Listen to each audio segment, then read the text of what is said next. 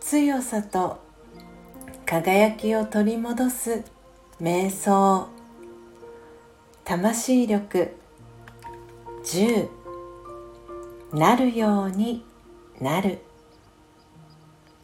人生がスムーズに進んでいないように感じる時。交通渋滞に巻き込まれている自分自身を想像してみましょう。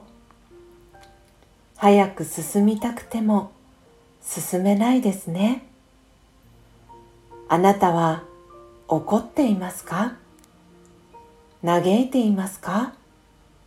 それとも自然に任せてゆったりとした気持ちで運転席に座っていますか？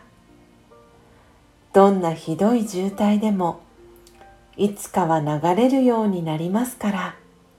たとえのろのろ運転であっても進みながら渋滞を抜ける時が来るのを待つしかありません。心の中でなるようになるという声が聞こえます。焦る気持ちが次第に落ち着きを取り戻しおおらかになり体の緊張も緩んでくるのを感じます。オームシャンティー。